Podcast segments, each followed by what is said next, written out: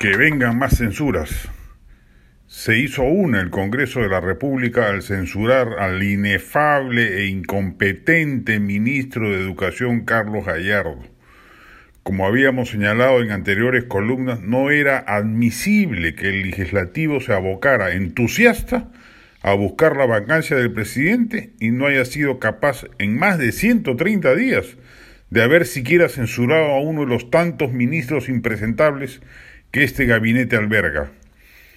En el caso de Gallardo, se trataba de un ministro comprometido con la reversión de la reforma magisterial y universitaria, sospechoso de haber filtrado la prueba docente de manera corrupta, ligado a un sindicato como el FENATEP de filiación filosenderista, empeñado exclusivamente en destruir el tejido sindical del SUTEP antes que en desvelarse, por ejemplo, por el reinicio de las clases presenciales muy bien censurado.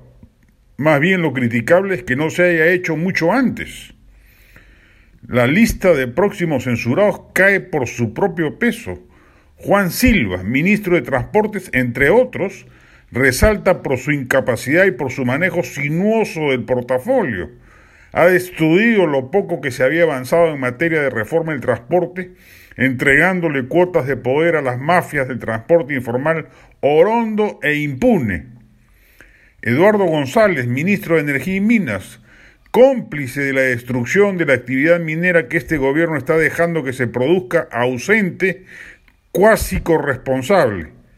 El propio ministro ha llegado a hacer declaraciones contemplativas con los autores de los desmanes violentos que ya han paralizado varios proyectos mineros.